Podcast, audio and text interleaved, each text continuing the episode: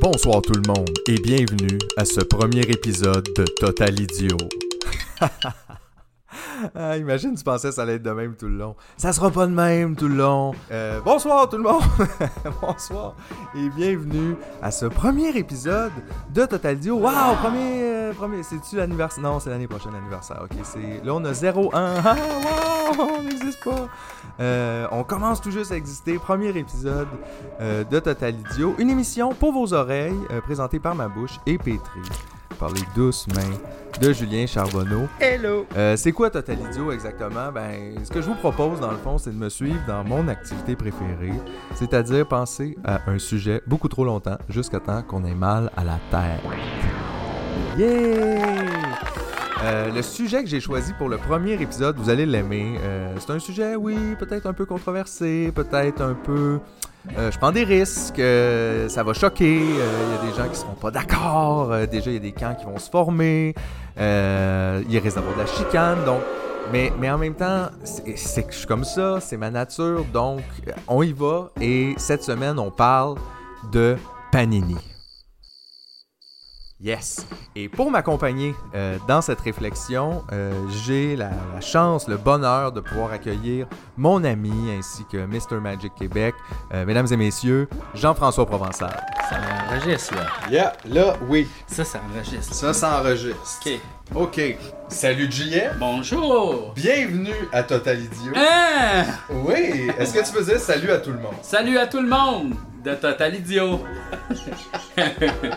Euh, donc, euh, c'est ça. Je pense qu'on fait le tour des, préparatifs. Tout est là, tout est prêt. Vous êtes prêts? Moi, je suis prêt. Fait qu'on part. Mon nom est Philippe Signa et vous écoutez un Total Idiot.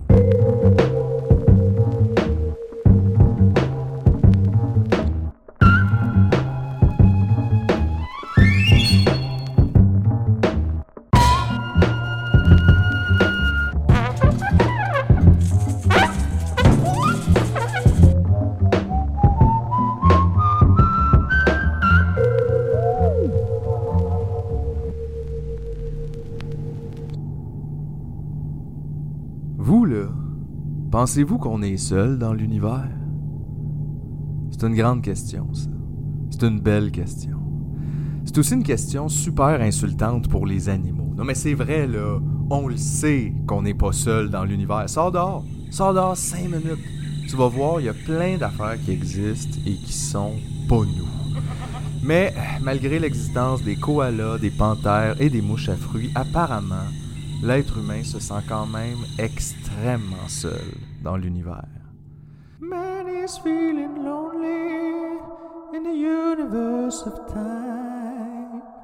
Et là, je le sais, là, que la question qu'on se pose vraiment quand on demande sommes-nous seuls dans l'univers, c'est est-ce qu'il y a de la vie qui vient d'ailleurs que la Terre? Et ça, c'est une bonne question. C'est une question valide, c'est même une question scientifique. Et savez-vous quoi? C'est une des deux grandes questions de l'histoire de l'humanité avec qu'est-ce qu'il y a après la mort? C'est d'ailleurs pour ça, euh, j'imagine, que Canal D consacre 80% de sa programmation à ces deux questions. Et de ça, je peux aussi déduire que la troisième plus grande question de l'histoire de l'humanité, c'est mais qu'est-ce qui se trouve dans ce locker abandonné? Mais là, je m'éloigne. Toi, JF, penses-tu qu'on est seul dans l'univers? C'est sûr que non, voyons donc. Sûr que non? Ben voyons donc, c'est sûr que non. Qu'est-ce que tu veux dire par là? Ben c'est, je veux dire, ce serait, c'est comme la posture de, euh, mettons, euh, euh, tu sais, dans l'ancien temps, il se disait la Terre, c'est le centre de l'univers, puis tu sais, tout tourne autour de nous autres. Mais là, on est comme un peu, c'est comme la Renaissance 2, où on se rend compte que peut-être qu'on n'est pas du tout dans le gros plan, puis qu'on est juste un genre d'insecte, comme genre, tu sais, un grain de sable, qu'on n'a pas rapport. tu sais. On est non seulement pas seul dans l'univers, on est crissement pas le centre. JF est catégorique. Mais savez-vous quoi? Peu importe la réponse, on est loin d'être les premiers à se demander ça. Quelque part au premier siècle avant Jésus-Christ, Épicure écrit une lettre à son chum Hérodote. Et avant de vous en lire un extrait, j'aimerais prendre un instant pour vous informer qu'il commence sa lettre avec Salut. Salut Hérodote. Gars, je sais pas à quoi je m'attendais dans le fond, mais je m'attendais pas à ça. Un peu plus, puis ça commençait avec coucou. Coucou Hérodote, mais, c'est pas ça le point. Il dit, et je cite Salut Hérodote. Ce n'est pas seulement le nombre des atomes, c'est celui des mondes qui est infini dans l'univers. il y a un nombre infini de mondes semblables au nôtre et un nombre infini de mondes différents. On ne saurait démontrer que dans tel monde des germes tels que d'eux se forment les animaux, les plantes et tout le reste de ce qu'on voit pourrait n'être pas contenu. Wow! Epicure is definitely out there. Imagine être en moins 54 et écrire à ton chum Salut l'ami, essaye pas de me faire croire qu'on est du sollicite. Quelques années plus tard, Lucrèce, ça aussi c'est un nom qui n'a pas traversé le temps beaucoup. Hein, Lucrèce. Il n'y a pas beaucoup de petits Lucrèce qui jouent dans la ruelle. Euh, mais Lucrèce écrivait ceci dans son seul ouvrage, La nature des choses. On en écoute un extrait. S'il est vrai qu'autrement la nature en ordonne, que l'esprit et que l'âme ont dans le corps humain chacun son séjour propre et son foyer certain, comment donc, en dehors de toute forme humaine, ou vivante du moins, leur rêver un domaine dans les feux du soleil ou les hauteurs des airs, dans le sol corruptible ou dans les flots des mers, mas qui, loin d'atteindre l'essence immortelle, n'ont même pas reçu la vitale étincelle? C'est-tu juste moi ou Lucrèce écrit comme David Goudreau? Savez-vous c'est quoi la différence entre Lucrèce et David Goudreau? Il n'y en a pas. Les deux sont dans le dictionnaire. ah, merci. Euh, on avance un peu plus loin dans le temps. Emmanuel Kant, euh, qui est dans le top 5 des philosophes qu'on connaît leur nom mais qu'on n'est pas trop certain comment le prononcer. Immanuel Kant. Immanuel? Ouais, ben c'est allemand. C'est Emmanuel allemand. Immanuel Ouais. Kant. Ouais. Dis-moi les voir. Immanuel Kant. Parfait. Donc, le premier ouvrage publié par Immanuel quand il avait 30 ans porte le nom d'Histoire naturelle générale et théorie du ciel. Moi, je savais pas ça. Saviez-vous ça, vous autres? La théorie du ciel? Emmanuel Kant? Je savais pas. Moi, je savais pas. Saviez-vous? Je savais pas. Je le cite. Mon opinion est qu'il n'est pas absolument nécessaire de croire que toutes les planètes sont habitées, quoiqu'il soit absurde de le nier pour toutes, ou du moins pour le plus grand nombre d'entre elles. Bon, ben, c'est confirmé. Manu est conspi. Bon, oui, on s'est longtemps questionné à propos de la vie ailleurs, mais on a aussi passé pas mal de temps à s'imaginer des réponses. Ok, vous le savez, il y a des milliers de millions de films, de livres, de séries télé, toute la fiction avec pour sujet la vie venue d'ailleurs. Dans la fiction pour enfants, les extraterrestres sont toujours gentils, super sweet, genre sont amis avec les enfants. Personne n'est ami avec les enfants. Mais plus on vieillit, whoop, là tout ce qui vient d'ailleurs veut nous tuer. Mais comment on passe de Bibi à prédateur? By the way, là, c'est rare que je fais des demandes. Mais est-ce que ça serait possible d'avoir accès à ce crossover cinématographique indispensable? Bibi versus Prédateur? Comment? Là, au début, tout le monde pense que Bibi va se faire démolir, mais non, c'est ça l'affaire. Bibi, là, il est super puissant. C'est juste qu'il n'y avait jamais eu besoin de le montrer parce que Geneviève est relax. Elle dessine chez eux. Mais là, le prédateur arrive, puis on découvre que Bibi est une machine de destruction massive avec la personnalité un peu bohème de Monsieur Magoo. Les possibilités sont infinies. Let's go, le cinéma québécois, on est dû pour quelque chose de légendaire. Oh, ça va être bon. Dans les 100 dernières années, il y a quand même aussi eu des scientifiques qui ont essayé de faire avancer la question plus sérieusement. Par exemple, Enrico Fermi et son fameux paradoxe de Fermi que je vous résume ainsi. S'il y avait des civilisations extraterrestres avancées, pourquoi on n'en a trouvé aucune trace? No disrespect, là, monsieur Fermi, mais c'est pas un peu simplet comme réflexion, je veux dire. D'un coup, sont cachés, d'un coup, sont invisibles, d'un coup, sont minuscules, d'un coup, sont trop loin. Il y a plein de raisons qui pourraient expliquer qu'on n'a rien trouvé. Et pour prouver mon point, et Bibi et le prédateur ont le pouvoir de devenir invisibles, alors Enrico, ferme ta boîte, s'il vous plaît. Merci. En 1961, les mathématiques s'en mêlent, hein, parce que qui n'a pas envie de transformer tous les mots en code compliqué pour mieux comprendre le monde? Moi. Donc, on a Frank Drake qui nous propose une équation. Et là, je vais être super honnête avec vous, j'ai pris cette information-là sur Wikidia. Ça, c'est une encyclopédie en ligne pour les enfants de 8 à 13 ans. Je me suis dit, ça devrait être pas trop compliqué, c'est pour les enfants, on va tous comprendre. Donc, l'équation de Drake permet d'estimer le nombre de civilisations technologiquement avancées capables d'entrer en communication avec la Terre, ou pour le moins, de générer des technosignatures que nous pourrions détecter. Tabarouette! Ça gaule les enfants de 8 ans, une petite string de Ritalin direct dans la veine du cou. Pour y arriver, on prend le taux de formation dans la Voie lactée des étoiles adaptées au développement de la vie intelligente, la fraction de ces étoiles avec des systèmes planétaires, le nombre des exoplanètes pour chaque système planétaire avec un environnement propice à la vie, la fraction des exoplanètes habitables sur lesquelles la vie apparaît réellement, la fraction de ces planètes permettant l'apparition de la vie intelligente civilisée, la fraction de ces civilisations qui développent une technologie dont on peut repérer la signature, notamment parce qu'elles cherchent à communiquer avec d'autres civilisations comparables, et la durée pendant laquelle de telles civilisations possèdent des technosignatures détectables. Êtes-vous encore là, les enfants? Après avoir multiplié tout ça, si on arrive à un résultat plus grand que 1, on n'est pas seul dans l'univers. La principale critique de l'équation de Drake, c'est qu'à part le taux de formation d'étoiles et le nombre d'exoplanètes, les autres paramètres, ils sont trop subjectifs. On n'a pas les réponses à ces questions-là, fait que les valeurs qu'on utilise varient beaucoup et par conséquent, le résultat aussi. Mais quand même, l'équation m'aura fait réaliser trois choses. Premièrement, je déteste les mathématiques avec la passion de Christian Bégin qui découvre un nouveau féculent. Deuxièmement, la science et la fiction cherchent vraiment pas la même affaire. La science cherche la vie dans l'univers. La fiction, elle, elle imagine la vie qui est non seulement intelligente, mais souvent ici. Puis il y a quand même une grosse différence. Parce que des poulpes sur Pluton, on s'entend toutes, ça serait malade. Mais pas autant que des petites soucoupes qui volent dans le ciel de brossard. Des poulpes sur Pluton, ça change pas nos vies. Par contre, une civilisation assez intelligente pour nous trouver et venir nous voir chez nous, ça, ça nous inquiète. Pourquoi? Je tente une réponse parce qu'on sait exactement ce que nous on fait quand on trouve une espèce qu'on considère moins bright que nous, c'est-à-dire toutes les espèces. Il y a deux possibilités. Des concours d'habileté ou des burgers. Des fois, un après l'autre. Fait que c'est sûr que ça nous inquiète, mais ça, là, c'est un peu notre anthropocentrisme qui parle aussi. On peut pas faire autrement que d'être nous-mêmes, là, puis de percevoir tout l'univers, puis tout ce qu'il y a dedans, à partir de notre expérience, nos biais, notre humanité. Mais qui a dit que les bibis étaient comme nous? Pourquoi les bibis seraient des colonisateurs, des génocidaires puis des barbares? Ça, c'est nous, ça. Ça n'a rien à voir avec Bibi. Je sais plus quoi penser, moi.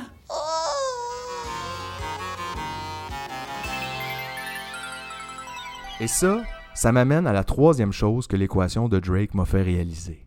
Il y a beaucoup de ce que je pense savoir à propos de l'univers qu'en fait, je crois. Puis ça, c'est vrai pour plein de domaines scientifiques et techniques parce que, comme la plupart d'entre vous, j'y connais absolument rien. Fait que j'ai pas le choix de me fier sur ce que les professionnels de ces domaines-là me disent. Et c'est correct, là. On peut pas tout savoir. La grande force de l'humanité, c'est la coopération. Mais pour coopérer, ça prend un minimum de confiance. Donc, dans la grande quête de l'information, il faut avoir un peu la foi. Ça ne veut pas dire que ce qu'on croit, c'est pas vrai, mais ça implique quand même qu'on les croit, ces informations-là. Et des fois, on nous a un petit peu simplifié l'affaire. Comme par exemple, si je vous demandais de me raconter l'histoire de l'univers, je pense qu'on aurait tous le même début. Hein? On a tous le même origin story pour l'univers, sauf genre ta grand-mère de 108 ans qui pense que Dieu a créé l'eau un mercredi. Pour mettre mon hypothèse à l'épreuve, j'ai appelé quelques amis, aucune grand-mère, et je leur ai demandé de m'expliquer l'histoire de l'univers. Allô? Allô, Gabriel? Allô?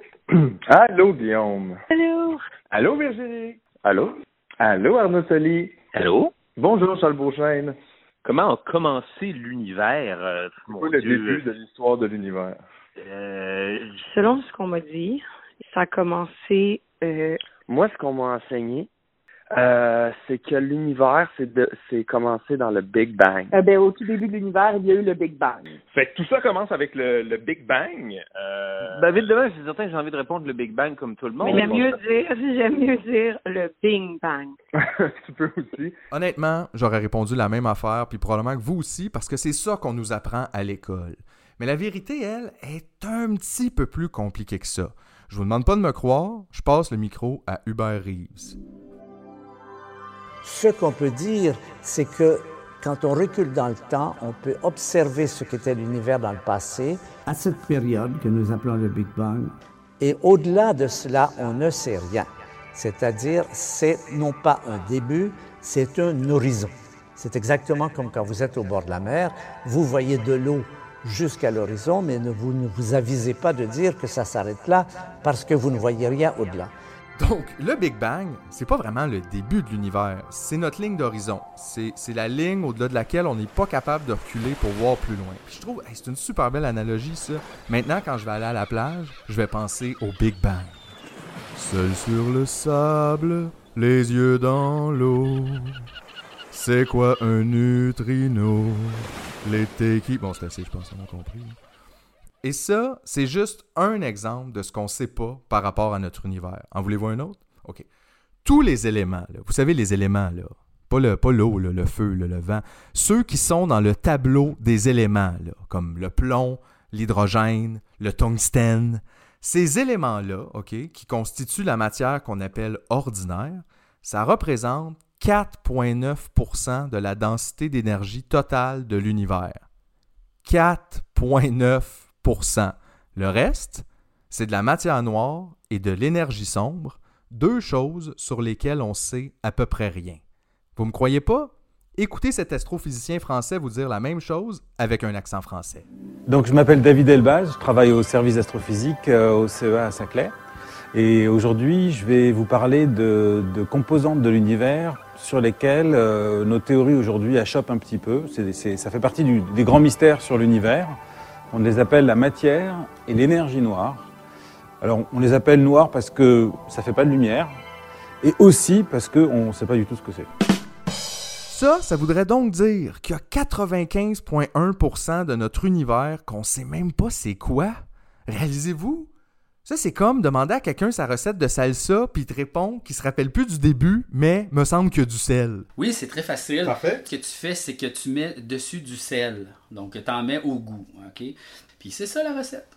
C'est tout? Oui. Wow! Je sais pas pour vous, là, mais moi, j'avais pas réalisé à quel point on sait si peu de choses sur notre univers. Ça me fait freaker!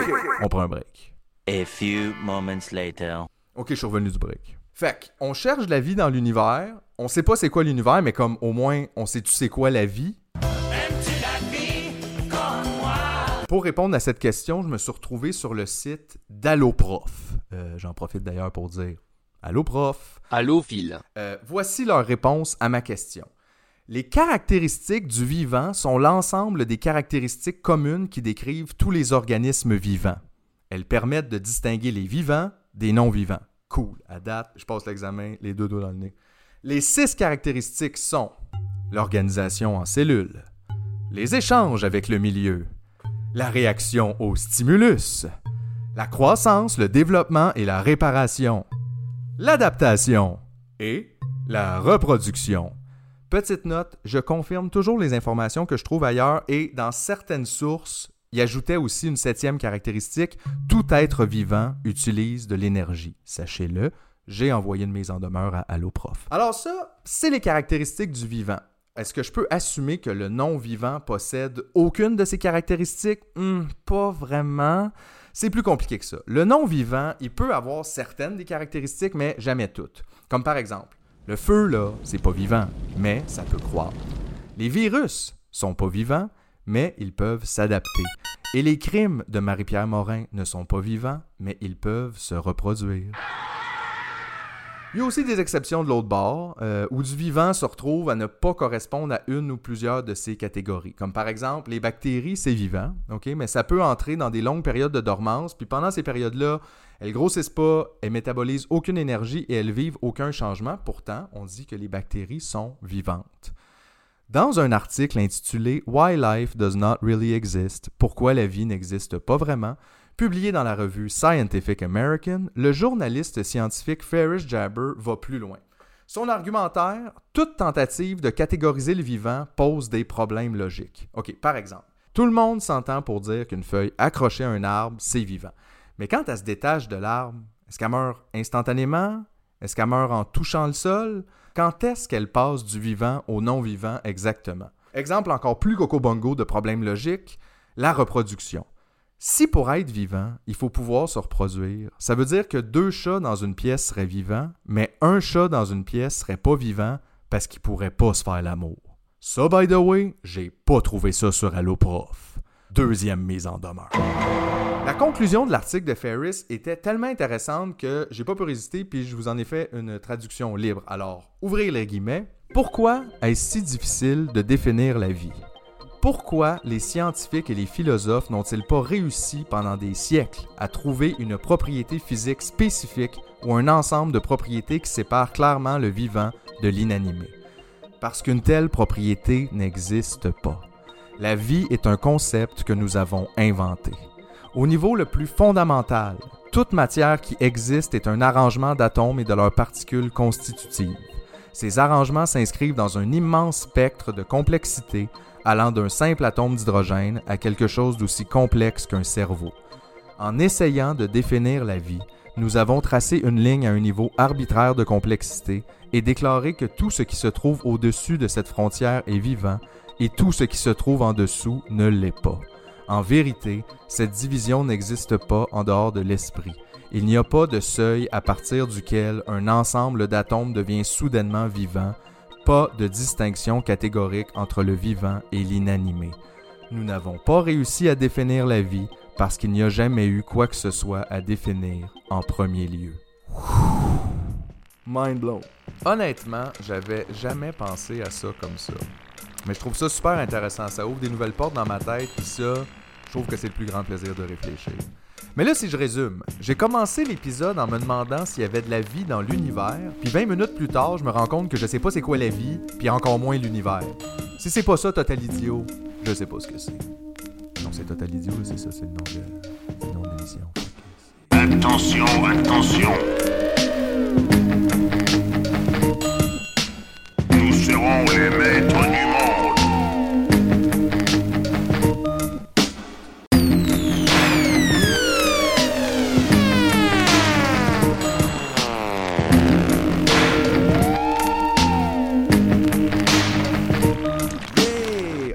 je suis de retour, j'ai mon verre d'eau, c'est tout ce qu'il me faut. Ben oui, hey, l'eau en passant, euh, grosse nouvelle, l'eau qui se mouille et qui décide euh, de commanditer euh, Total Idiot, c'est la deuxième fois que l'eau commandite un de mes projets. J'aimerais la remercier et j'en profite pour vous rappeler que l'eau, c'est délicieux et c'est aussi le seul liquide avec lequel on recommande de se laver. L'eau, là, j'en bois. Oh oui? Ouais. Alright, euh, maintenant que ça c'est fait, euh, ah ouais. Pourquoi qu'on parle de ça, là? La vie dans l'univers, c'était pas supposé être un épisode sur les panini. Ben oui, relax, là. J'y arrive. L'affaire, c'est que l'été dernier, il s'est passé des choses aux États-Unis qui ont pas beaucoup défrayé les manchettes, même si c'était officiellement la nouvelle la plus ding-dong des vacances de la construction. Vous en avez peut-être entendu parler, peut-être pas du tout. Alors, laissez-moi vous présenter les faits. As-tu écouté l'audience publique, toi, JF? De- oui, live. Tu l'as écouté live? Moi Oui, aussi, je l'ai on a, écouté fait, on a fait sur le Discord de Timoniaise, on a fait un live viewing où tout le monde était là. Le 26 juillet 2023, quatre jours après ma fête, le Congrès américain a tenu une audience publique devant la sous-commission de la Chambre des représentants. Plus précisément, devant un comité qui s'appelle le House Committee on Oversight and Accountability. C'est quoi ça? Le comité sur la surveillance et la responsabilité. La mission du comité, que j'ai prise sur leur site avant de la traduire avec Google, va comme suit. Notre énoncé de mission est d'assurer l'efficience, l'efficacité et la responsabilité du gouvernement fédéral et de tous ses organismes. Nous assurons un contrôle et un contrepoids sur le rôle et le pouvoir de Washington. Nous sommes une voix pour les personnes qu'il sert. Qu'est-ce que ça veut dire tout ça? En gros, c'est le comité qui check si l'argent des contribuables américains est bien dépensé par les différents organismes que le gouvernement fédéral finance, comme par exemple le Pentagone, par exemple. C'est un exemple que je donne. J'aurais pu donner un autre exemple comme le Pentagone, par exemple. Toi, JF, as-tu trouvé les témoins crédibles? Ben oui, parce que c'est des gens qui sont euh, qui ont des fonctions élevées dans l'armée, là, tu sais. C'est tout vérifiable, ça, là. Donc, le 26 juillet, ce comité-là s'est réuni pour recevoir les témoignages de trois témoins. Hein, les gens qui témoignent, c'est des témoins, à ne pas confondre avec les gens qui transforment leurs bras en couteau, qui, eux, sont des témides. Je vous fais le CV de nos trois témoins. Tout d'abord, Ryan Graves. My name is Ryan Fobbs Graves, and I'm a former F 18 pilot with a decade of service in the U.S. Navy. Ancien pilote de F-18. En deuxième position, le commandant de la marine à la retraite, David Fravor. As you know, my name is David Fravor. I'm a retired commander in the United States Navy. Et le dernier, mais vraiment non le moindre, David Grush. My name is David Charles Grush. I was an intelligence officer for 14 years. Un vétéran major-colonel militaire qui, après sa retraite de l'armée, a travaillé au sein de deux organismes de renseignement américains. Le premier, c'est le NGA, le National Geospatial Intelligence Agency. Ça, c'est le fun à dire. Ça, c'est une agence du département de la défense des États-Unis qui a pour fonction, et je cite, de collecter, analyser et diffuser le renseignement géospatial en utilisant l'imagerie satellite. Cool. Bel job, David. Les satellites, excellent. Mais est-ce que c'est tout ce que tu fais? Qu'est-ce que tu fais le reste du temps? Est-ce que tu travailles chez Maxi? Non. David travaille aussi au NRO, le National Reconnaissance Office qui, et je cite, crée, construit et pilote les nombreux satellites espions du gouvernement américain. Quelqu'un aime beaucoup les satellites. My name is David Charles Grush. De 2019 à 2021, David Grush a officiellement représenté le NRO auprès de l'UAPTF, le groupe de travail sur les phénomènes aériens non identifiés. Ah, cool. Il y a un groupe de travail sur les phénomènes aériens non identifiés. Eh bien. De 2021 à 2022, David Grush a aussi été co-responsable de l'analyse des phénomènes aériens non identifiés à la NGA et son représentant pour l'UAPTF. C'est logique. J'aimerais ça, moi aussi, analyser des phénomènes aériens non identifiés. C'est juste que malheureusement, j'ai pas accès à un satellite. Mais là, un instant, c'est quoi ça, un phénomène aérien non identifié? C'est tellement vague. On dirait que ça pourrait être n'importe quoi. Comme pour moi, mettons, là, à part les monarques puis les deux nuits, tous les papillons sont des phénomènes aériens non identifiés. Mais gars, ça c'est moi ça. Il y a du monde qui travaille à l'insectarium aussi. Là. On n'est pas tous pareils. Mais, vous le savez, j'ai bien sûr fait mes recherches et c'est la traduction de Unidentified Aerial Phenomenon, UAP. Ce qu'il faut savoir, c'est que UAP, c'est le nouveau UFO. Donc, on ne parle plus de Unidentified Flying Object, on parle maintenant de Unidentified Aerial Phenomenon. Et ça, ça veut dire que nous, va falloir changer OVNI. C'est passé date, là. Les jeunes, ils disent plus ça, objet volant non identifié. Mais non, quand t'es cool, là, tu dis phénomène aérien non identifié, non identifié. Ou Panini. Hein? Hein? Oui ou non? C'est sûr que c'est oui. Hey, qui qui vient de se désabonner live, franchement? Ben, je trouve que c'est se réapproprier ça d'une façon francophone. Là, exact. Ben, c'est ça mon but. Parce que Pani, ça marchera pas. Non, non, non. sais peut-être Presse Café va faire fortune à cause de ça. Il va pouvoir avoir des, des thématiques, là, genre mettre des drôles de légumes dedans. Puis le, faire comme le panini exotique, le panini euh, le grey, le panini euh, lézard. Ah, c'est bon, on va en parler de ça après. Attention, attention. Nous serons les maîtres du monde.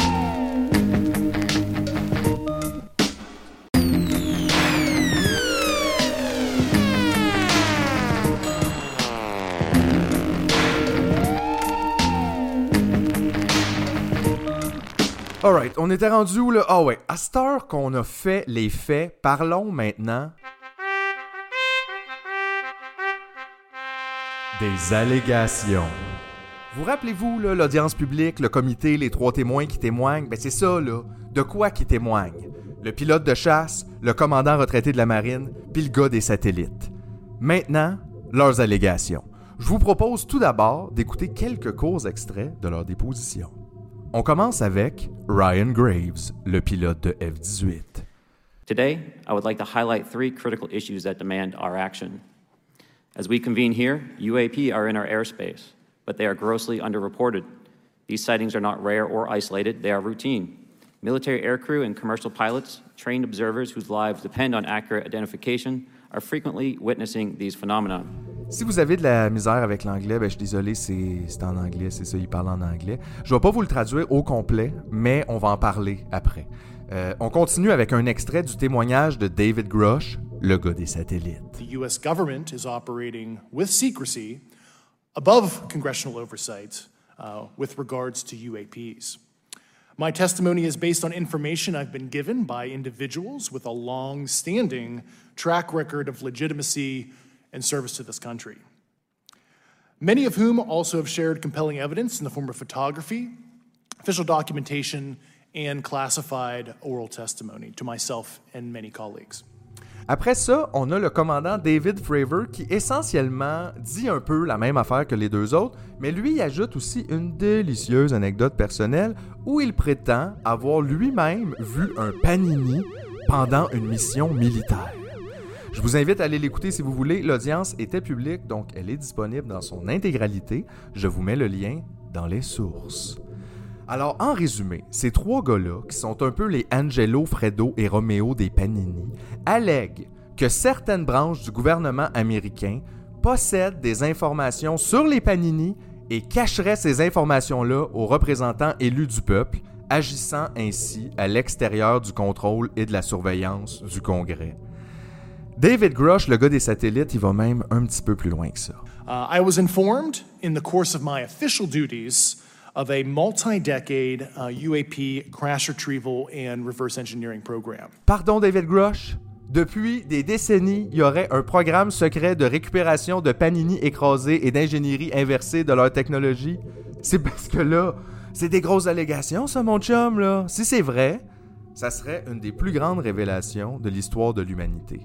Il y a des choses qui volent dans le ciel, puis on sait pas c'est quoi, mais on a trouvé des morceaux, puis leur technologie est plus avancée que la nôtre. Fuck off.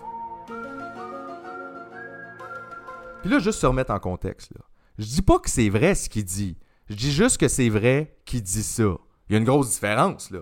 Parce que ça se peut qu'ils mentent, toute la gang, ou peut-être qu'ils sont tous complètement cocos, on sait pas, je le sais pas, mais ce qu'ils prétendent, ils prétendent pas n'importe où, pas dans une vidéo YouTube, pas à sous-écoute avec Pentelis, non, devant le Congrès américain, c'est-à-dire un endroit où si tu mens, c'est un crime. Ça leur sert à rien pour eux d'aller là puis de tu sais comme genre pour le fame pour vendre des livres. Ben non là. C'est des gens qui ont des grosses jobs là. Ils ont pas intérêt à mentir parce que tu sais ils perdent toute crédibilité s'ils le font tu sais. Puis en plus ils peuvent aller en prison s'ils le font. Donc, mauvais endroit pour mentir. Si vous êtes pour mentir, là, je vous suggère le dépanneur ou le parc. Vous pouvez mentir en toute quiétude sans risquer d'aller en prison. Toi, JF, mentirais-tu au dépanneur? genre euh, je sais pas là tu sais il y a différents niveaux de mensonges aussi là tu sais sais des mettons il me dit là comme t'as-tu volé de quoi? Ben, je vais dire non, ben j'ai pas rien volé, mais si j'ai volé de quoi, je vais dire non aussi. Fait Parce que t'as volé de parce que quoi? j'ai volé de quoi? Mais, Mais, non, mais donc, tu mentirais au dépanneur. ben oui, tu mentir au dépanneur, mais Une fois, là, j'étais allée dans un magasin faire euh, le marché pour faire une surprise à Geneviève et j'avais même pas payé. Oh! Mais là, vous vous dites, là, euh, il doit y avoir des preuves, là. Ils peuvent pas juste dire des affaires de même puis pas avoir de preuves. Bon, réponse courte. Apparemment, il y en a des preuves, mais nous, on y a pas accès. Ce qu'il faut comprendre, c'est qu'il n'y a aucun dispositif légal qui permet à personne de dévoiler publiquement des secrets d'État sans se retrouver directement en prison. Par contre, ces preuves-là, apparemment, ils les ont remises en privé à l'inspecteur général de la communauté du renseignement ainsi qu'à différents politiciens qui siègent sur le comité. Et là, j'aimerais ça être clair. Les politiciens, je leur fais zéro confiance. Mais il y a une chose que je sais à propos des politiciens, et c'est qu'ils travaillent toujours pour se faire réélire. Je les vois mal se lancer dans une chasse au panini s'il y avait la moindre des chances qu'ils sortent de ça ridicule. J'irais même jusqu'à dire qu'ils jouent leur carrière là-dessus. Mais ça, c'est juste mon opinion. Mais est-ce que ça devrait nous surprendre que les politiciens prennent assez au sérieux des allégations à propos des panini pour en faire une audience publique? Au début, je pensais que oui, mais finalement, pas vraiment. Le 14 juillet 2023, 12 jours avant l'audience publique et 8 jours avant ma fête, Chuck Schumer, le leader de la majorité démocrate au Sénat, et Mike Rounds, le sénateur républicain du Dakota du Sud, ont déposé un amendement à la loi sur la défense nationale qui s'intitule L'acte de révélation des Panini de 2023. Je l'ai lu. Ça fait 64 pages et c'est très long. Mais comme dans Le Seigneur des Anneaux, il y a des bons bouts. Je vous en lis un court extrait que j'ai traduit pour vos oreilles francophones. C'est au tout début du document, page 2, ligne 8. Tous les documents du gouvernement fédéral concernant les phénomènes aériens non identifiés devraient porter une présomption de divulgation immédiate et tous les dossiers devraient être éventuellement divulgués pour permettre au public d'être pleinement informé de l'histoire, de l'implication et des connaissances du gouvernement fédéral dans les phénomènes anormaux non identifiés. Quoi? Quoi? Qui? qui? Qu'est-ce que. Le gouvernement américain est en train de me confirmer qu'il y a Panini sous roche? Parce qu'on dirait que oui. Je sais pas pour vous, mais on dirait qu'il y a quelque chose. Mais pourquoi ça fait pas plus de vagues que ça? Les médias en parlent presque pas, puis la plupart des gens à qui moi j'en parle me regardent comme si j'étais un dindon avec un minuscule chapeau. Je trouve ça étrange que les médias ont comme pas embarqué. Puis en fait, j'ai comprends aussi parce que tu sais, c'est tellement gros comme affirmation qu'ils ont Ça pas- fait peur. Ben oui, mais ils peuvent pas juste faire comme Hey la gang en passant, il s'est passé ça. Puis euh, ouais. Je suis d'accord avec JF. Personne veut être le total idiot qui parle de ça dans un podcast. C'est vraiment la meilleure façon de passer pour un illico presto. Mais de toute façon, c'est tellement une grosse nouvelle que même si c'était vrai, on pourrait pas accepter ça simplement. Tu sais, comme là, les gens attendent une preuve. Tu sais, qu'ils disent tout le temps là, avec des gros euh, big claims, t'as besoin d'avoir une big preuve, tu sais. Ce que JF essaye de dire, c'est une citation de l'astronome et vulgarisateur Carl Sagan. Des affirmations extraordinaires nécessitent des preuves extraordinaires. Fait que je pense que pour accepter une proposition aussi farfelue extraordinaire que nous sommes visités par des formes de vie intelligentes non humaines dans des petits vaisseaux en forme de tic-tac, ça va nous prendre plus qu'une conférence de presse et un projet de loi. En fait, je sais même pas ce que ça prendrait parce que tout ce que je peux imaginer comme preuve, je nous vois être capable d'en douter, peu importe. Des photos, tout le monde va dire Photoshop. Un vidéo, on a tous vu Spider-Man, ça prouve rien. Un extraterrestre viendrait en entrevue, à tout le monde en parle, le monde d'un commentaire serait comme Bon, encore Guilla, le roi des woke. À part si des gros vaisseaux apparaissent au-dessus de toutes les grandes villes du monde comme dans Independence Day, je vois pas vraiment comment on pourrait collectivement accepter cette révélation-là. C'est tellement gros que ça changerait toute notre conception du monde, de la vie, de l'univers. Et j'aimerais vous rappeler qu'il y a 15% de la population qui a jamais accepté la pandémie parce qu'il fallait mettre un masque au Harveys. Je pense pas que ce monde-là est prêt pour les panini. Bon, rendu là, je vous ai exposé les faits, on a parlé des allégations. À cette heure, c'est le temps d'avoir du fun parce qu'on va aller visiter les rumeurs. Yes! Enfin, mon moment préféré de l'épisode. Hey, c'était-tu long, le gars qui parlait tantôt? Fait qu'anyway, à cette heure qu'on a un contexte, on peut enfin fabuler sur la possibilité que les panini existent. Ouais, parce qu'il y a deux possibilités, là. Euh, puis l'autre possibilité, c'est qu'ils n'existent pas. Puis ça, c'est plate, ça change rien, il faut aller travailler lundi, etc. Donc, on va s'attarder à la possibilité que tout ça est vrai. Et avant de commencer la fabulation, petit rappel. Le bout le plus factuel de l'émission est terminé. Là, on va rentrer dans le grand monde de l'imagination.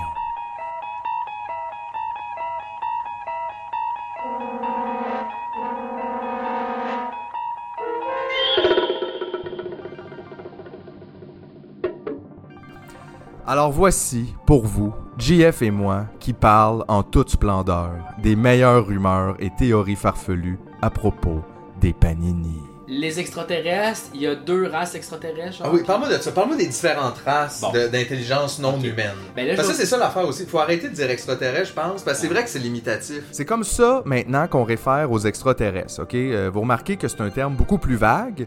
Euh, ça pourrait donc inclure des êtres venus d'une autre planète, des êtres venus d'une autre époque, des êtres venus de notre planète, mais sans qu'on le sache, genre sont dans la Terre ou dans l'eau ou à Boucherville, et à peu près n'importe quoi d'autre, incluant une grosse saucisse qui parle.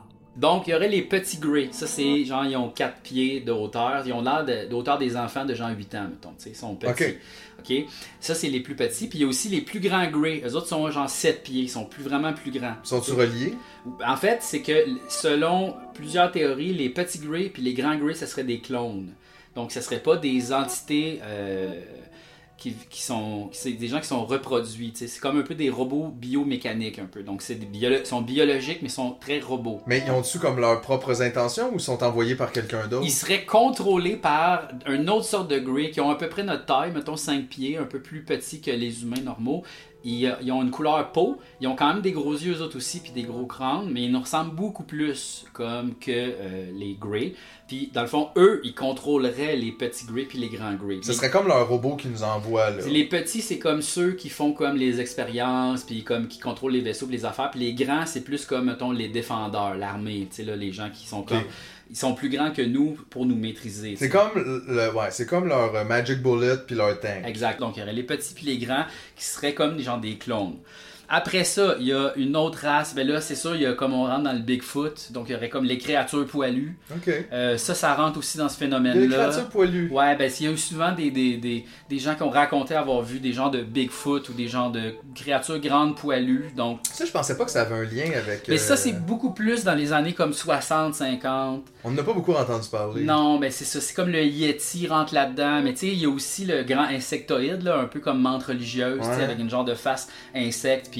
Mais ça, j'ai lu qu'il y avait beaucoup de gens aussi qui voyaient ces genres de figures-là quand ils faisaient des trips de moches, mais vraiment élevés, que tout le monde voyait cette genre de race-là, finalement. Moi aussi, j'ai déjà fait Mais- beaucoup de moches, j'ai jamais rencontré. D'ailleurs, euh, c'est tout ces- cette groupe-là de, de, de, de- tu sais, le Yeti, le Loch Ness, ça rentre, c'est les cryptids, ça s'appelle. Donc c'est ça, c'est tout dans le même bateau. Euh, Il y aurait aussi ben, les lézards, là, encore une fois, euh, genre des peaux écaillées. euh, puis ça, eux autres, il y aurait la possibilité de euh, se transformer puis d'avoir l'air humain. Shapeshift. Exact, mais en fait, c'est comme plus manipulation euh, des esprits, tu sais, faire comme si, genre, tu, tu vas Fait le toi, voir tu les vois comme, comme mais ils sont humain, pas nécessairement différents. Ils vivraient parmi nous, mais on le saurait pas, tu sais. Tabarnak. Qu'il y aurait comme, ouais, tu sais, il y aurait des J'en soupçonne une gang, moi. ouais. Ça, c'est cette théorie-là. Puis là, c'est pour ça, il y a eu, tu sais, je sais pas si t'as vu une vidéo sur TikTok, la madame qui est comme, je suis assis à côté d'un lézard! But I am telling you right now, that mother, that mother back there is not real. Puis, tu sais, c'est ça. Fait que là, il y a du monde qui disent, là, comme genre Mark Zuckerberg, c'est un lézard. Le président américain, c'est un lézard. Il aurait comme Tous les lézards auraient comme infiltré un peu le gouvernement pour contrôler. Puis, exact. Bon, c'est ça. Fait Y a-tu d'autres races qu'on en- dont on entend parler ou ça, ça fait un peu le tour? Ça fait un peu le tour de toutes les races extraterrestres qu'on entend parler. Sinon, y a-tu d'autres théories? Attends, Ben là, on entend beaucoup parler des tic-tac. C'est quoi les tic-tac? C'est des véhicules transmédiums en forme de tic-tac, les petites menthes. Là. Les bouts un, arrondis. un- un cigare, là. Un cigare pas coupé.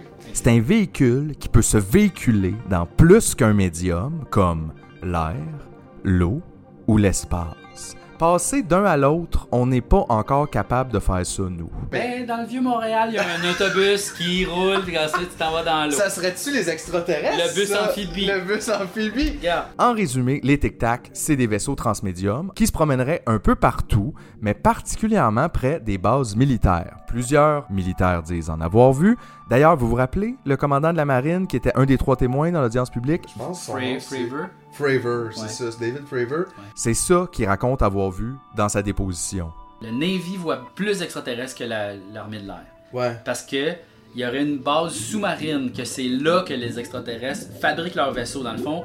C'est la meilleure place pour se cacher. Ça, ok, je peux te dire, ça c'est ma rumeur préférée Ben en moi. La base sous-marine d'extraterrestres où ce que ils fabriquent des vaisseaux, puis que la base est toujours cachée en dessous de l'eau. Tu sais, faut- moi je l'imagine comme, tu sais, genre, elle peut, elle peut anyway, descendre ou remonter, mais elle est toujours, mettons, à 50-100 pieds en dessous Mhm. du flot de la mer, puis elle peut se déplacer, puis imagine, c'est géant, là. Oui, c'est gros comme des pleins terrains de football. Uh-huh. Fait que donc, cette base-là, il y aurait des tic-tac, puis euh, c'est intéressant parce que eux ils disent voir ça sur une base simili régulière. Lui, il dit entre autres avoir une expérience.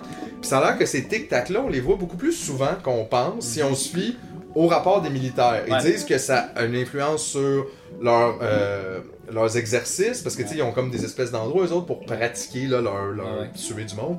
Fait que, Ouais. Mais là, ça a l'air que souvent, ces endroits-là, ils en voient beaucoup, là, pas genre un par année, plusieurs, au point où ça change des fois la façon dont ils doivent travailler, puis ils déplacent leurs affaires parce qu'ils savent pas quoi faire avec ça. Ils sont pas capables de les attraper, ils sont pas capables de... C'est comme si, mettons, ils observeraient nos- notre puissance militaire puis ils checkaient qu'est-ce qu'on faisait. Ouais. Un. Une autre des rumeurs qui est intéressante, euh, mais un petit peu plus dans le genre House of Cards, c'est que la raison pour laquelle, là, soudainement, il semble avoir une volonté gouvernementale d'aller de l'avant Oui, puis oui. de faire des disclosures, ça serait que Trump aurait mis la main Oui. sur des dossiers secrets. Parce qu'on le sait, là, il est en cours à cause de ça. Il a- il a été jugé. Il, a- il avait volé euh, des documents de la Maison-Blanche, des documents top Qui se secret. trouvait à Mar-Largo, sa maison. en Floride. Exactement. Puis nous, évidemment, on n'a jamais su ce qu'il y avait dans ces documents-là. Ils sont top secrets. Mais, en là, fait, ce qui, ce qui a volé, c'est des documents de- du département de l'énergie. Puis la majorité des documents comme secrets, parce que l'énergie, c'est aussi ben, c'est le top nucléaire. secret, c'est ouais, le nucléaire. ouais. Ça d'ailleurs, euh, c'est- apparemment que c'est une façon de faire de classer effectivement les documents top secret extraterrestres dans les trucs d'énergie nucléaire parce qu'ils sont aussi top secret puis ils peuvent pas faire une catégorie extraterrestre s'ils disent qu'il y en a pas ça. Fait que ça apparemment que c'est une façon de faire. Euh, puis lui, c'est ça qu'il aurait volé. Ouais. Là, le monde se dit quoi, il aurait donné les codes ou les places des emplacements de, de missiles. Non, non, non, non, non. Il aurait volé justement le stock qui a rapport à- aux extraterrestres, puis que potentiellement, pourquoi ils veulent l'arrêter pour, pour l'emprisonner, pour pas qu'il parle, parce que Chris, il allait révéler ça. Là. Il y a des documents là, chez eux. Mais tu vois, ce que j'aime avec la théorie de Trump, c'est juste que pourquoi il semble avoir une presse en ce moment de nous le révéler? Ouais. Parce que, euh, tu sais, je comprends qu'à un moment donné, mettons, ok, là, ça, ça a été un secret pendant des années, peu importe c'est quoi le secret. Il y a un moment, faut que tu te dises, ben on le révèle, puis là, c'est là. Mais ça semblait comme être pressant. Là, il faisait une audience le 26 juillet. Hey, je veux pas être plate, mais tu sais, les politiciens, l'été, Sont en vacances, là. Fait que là, je me disais, c'est quoi la presse? Puis la, la- la théorie que Trump aurait volé des documents secrets en lien avec ça, je trouvais que ça venait répondre un peu à ça de là, on s'inquiète que ça soit révélé n'importe comment, qu'il utilise ça à la limite Ouais. pour sa réélection en disant voyez, vous les le gouvernements, ils, vous mentent depuis des années. Moi, je vais vous le dire parce que je suis un gars du peuple, puis moi, j'ai pas peur de vous dire la vérité, puis qu'ils utilisent ça à ses propres fins, puis ils se sont peut-être dit Oh mon Dieu, on peut pas lui laisser ça entre les mains. Non. Donc, on va nous-mêmes aller de l'avant. Imagine puis- si lui, il fait le disclosure, là, puis là, ils ont perdu tout espoir de raconter la vérité. Là, genre. We have the best aliens. Best alien. I thought them great, great guy. Super great. Nobody can do it like me. Nobody. Il y a aussi une excellente rumeur dont j'ai oublié de parler avec JF. En fait, on n'a pas oublié d'en parler, c'est qu'on en a déjà parlé, là. on parle de ça trois fois par semaine depuis le mois de juin. Donc le vol 370 de Malaysian Airlines 2014, disparu dans le ciel, vous rappelez-vous de ça? Ben apparemment, c'est des panini qui ont fait ça. Et comme preuve, je vous niaise pas, on a même droit à une vidéo complètement hallucinant. Je vous, euh, je vous le décris à brûle pour point. En gros, c'est une vidéo d'un avion dans le ciel autour duquel tournent des orbes lumineuses. Il y en a trois, si je me rappelle bien. Et elles tournent de plus en plus vite jusqu'à temps que l'avion disparaisse dans un genre d'effet spécial qu'on dirait que j'ai fait avec mon téléphone. Euh, au début, la première fois que j'ai vu ça, je me suis dit ça n'a aucun bon sens, mais le réel plaisir dans cette théorie-là, c'est tout le temps que le subreddit UFO a mis à essayer de débunker ce vidéo-là, c'est-à-dire qu'il y a des gens qui travaillent en cinéma, en effets spéciaux, qui ont essayé de refaire le vidéo. Les gens ont regardé les preuves qu'il y avait sur le tape, euh, comme il y avait des coordonnées. Là, ils ont fait la, la- ligne dans l'océan des coordonnées. C'est complètement bozo, mais honnêtement, des heures et des heures de plaisir. Si vous êtes game de faire des longs pauses sur les extraterrestres, c'est parce que les extraterrestres, ça vous intéresse. Une autre euh, rumeur qui venait adresser ça, cette espèce Oui. d'état de fait-là, que euh, pourquoi on se dépêche de révéler, c'est 2027. 2020. Puis ça, je dois dire, j'aime toujours ça quand les gens utilisent une année Ouais. pour nommer quelque chose. C'est peu importe, là, ça a toujours l'air inquiétant. Tu sais, mettons, c'est quoi qui va se passer? 2012. Tu, tu le Ouais. sais que c'est la fin du Ben, fucking il y monde. avait, ouais. Non, mais c'est ça. À chaque fois que c'est une année, c'est toujours la fin du monde. Puis là, 2027. c'est John que- F. Kennedy va revenir! c'est quelque chose qui est comme lancé sur Internet un peu comme quoi, c'est comme s'il y avait un événement catastrophe, mais on sait pas c'est quoi. Mhm. C'est-à-dire, c'est-tu l'arrivée des extraterrestres, Pour euh, d'une intelligence non humaine qui va se révéler, c'est-tu... C'est comme s'il y avait un timer, mais on ne sait pas c'est quoi. Puis là, les gens spinent là-dessus beaucoup. Je l'ai vu, je l'ai vu partout. Ça, 2027, les gens parlent de ça. Toi, qu'est-ce que t'en penses de 2027 Ben, en fait, c'est que il y aurait Luis Elizondo, qui lui, c'est quelqu'un qui était dans l'armée, qui a pris sa retraite. C'est lui qui a révélé le tic-tac, là, qui, qui Ouais. était parmi les gens qui ont révélé le tic-tac, la vidéo du tic-tac qu'on voit tout partout. là, bon. Que lui aurait dit à donné, regardez, là, si vous êtes trop pogné avec cette affaire-là, puis ça vous met trop anxieux, juste prenez une marche, là, genre, revenez dans 5 ans. Puis tout va être correct, là. Là, les gens ont pris ça pour du cash, ont fait dans 5 ans, 2027!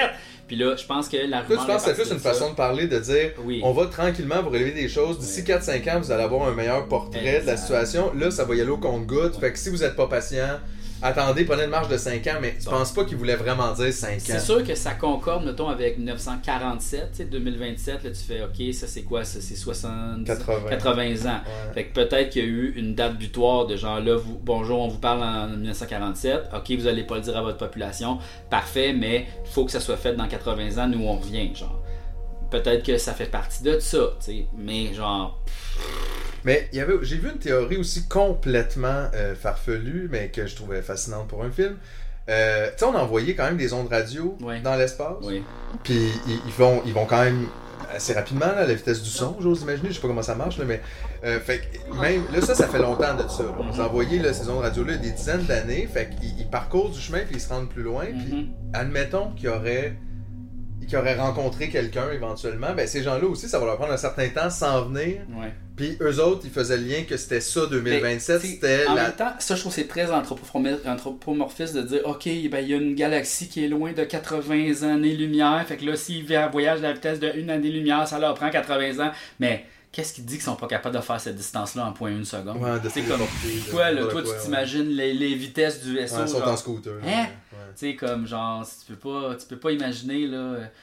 tu peux- C'est ça, c'est- je trouve qu'il y a comme une... Tu t'imagines quelque chose, là. Wow, c'était beaucoup de rumeurs, ça, mais mon Dieu que c'est le fun de penser à ça. Pendant que je pense à ça, j'oublie quasiment que le beurre coûte maintenant 9 dollars. Après ça, est-ce que je crois à tout ça? Pas à tout ça, non. Non, vraiment pas. Mais la base dans l'eau, s'il vous plaît, faites que ça soit vrai. Non, mais c'est trop bon, là. Une base dans l'eau. J'en veux. J'en veux, s'il vous plaît. Attention, attention. Nous serons les maîtres du monde. Je sais pas trop comment terminer euh, l'épisode. Évidemment, on n'aura pas de réponse. Là, j'ai pas de réponse pour vous. Je sais pas l'histoire. euh, je sais pas. Mais si c'était vrai, les panini, qu'est-ce que ça changerait pour vous? Ben, je trouve que c'est un peu, ça revient à répondre à la question de euh, qui sommes-nous dans l'univers pour qu'on D'où existe, on vient, d'où on vient? C'est ouais. la question fondamentale, tu sais, qui risque de peut-être être répondue dans mon existence. C'est, là, c'est quand même assez fucked up, là. Imagine, il arrive avec une réponse. Bonjour, on le sait exactement c'est quoi. Il y a une vie après la mort. Puis, euh, genre, euh, voici toutes les, civilisations qui existent. L'univers a tant d'années. On est la troisième euh, itération de tout ça. Euh, tu sais, genre, on a parlé au créateur de tout ça. Il existe. Voici, c'est comme une, entité mauve qui habite là-bas.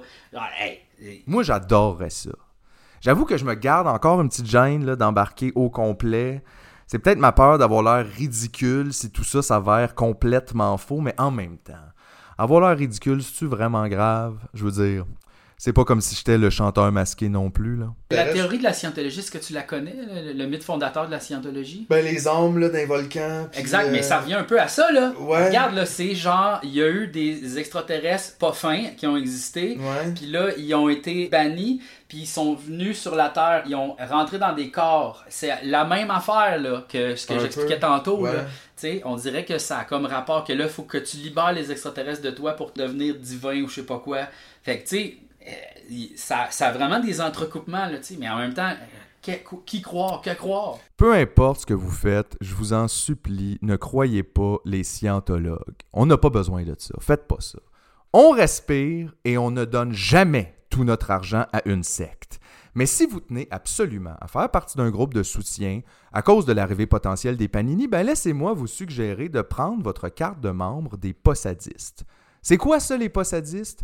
C'est une branche du mouvement communiste qui s'est détachée du mouvement principal en introduisant des notions d'ufologie, euh, on dit maintenant paninilogie, pardon, à l'idéologie marxiste. L'idée derrière ça, c'est de penser qu'il y a juste une civilisation communiste qui réussira à développer une technologie de voyage spatio-temporel. Parce que dans le capitalisme, on est bien trop occupé à compétitionner pour faire 3 millions de sortes de chips barbecue différents. Donc, une intelligence non humaine qui viendrait nous visiter serait fondamentalement fuck the police et voudrait nous aider à faire la révolution. Ben écoute, je sais pas quoi dire, on se le souhaite, mais évidemment, cette idée-là a pas plu à grand monde et les possadistes se sont fait pas mal ridiculiser euh, par le reste du mouvement communiste ainsi que les 15 personnes euh, qui en avaient entendu parler. Mais c'est qui qui va rigoler en 2027, hein? Pendant l'invasion communiste? Le grand show d'Émile Bilodeau sur les plaines qui se finit avec un atterrissage de Panini, puis Émile, bien sérieux, qui lève le poing d'un air puis qui dit Plus besoin d'un pays, la gang. Maintenant, on a une galaxie.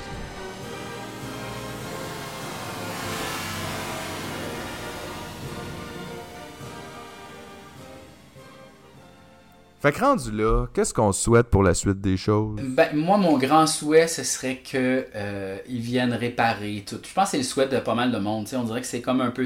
Tu veux un sauveur, dans le fond? Ouais, exact. Je pense qu'il y a deux, il y a deux grands axes. Il y a du monde qui sont, sont là pour nous détruire, protégeons-nous. Puis il y en a d'autres qui c'est comme c'est nos sauveurs, c'est Dieu. Tu sais. Le deux sexes machina un peu. Ils arrivent ici, ils font comme OK, réchauffement climatique, non.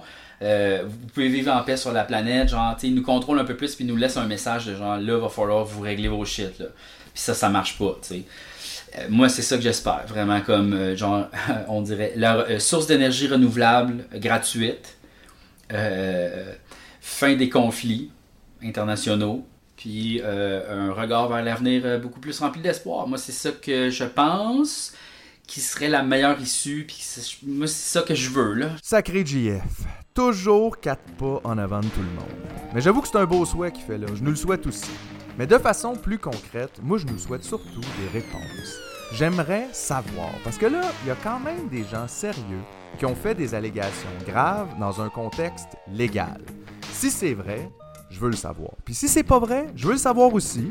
Puis dans les deux cas, je veux une série télé sur Crave qui nous relate tout ça avec Normand D'Amour dans le rôle de David Grush. Let's go Crave, c'est fini les vacances.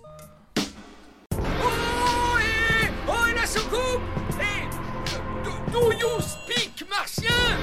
vous n'avez pas trois jambes et quatre c'est que vous n'êtes pas des vrais martiens Là Fait sommes-nous seuls dans l'univers? Hey, je sais pas la gang. C'est total idiot ici de pas découverte, là.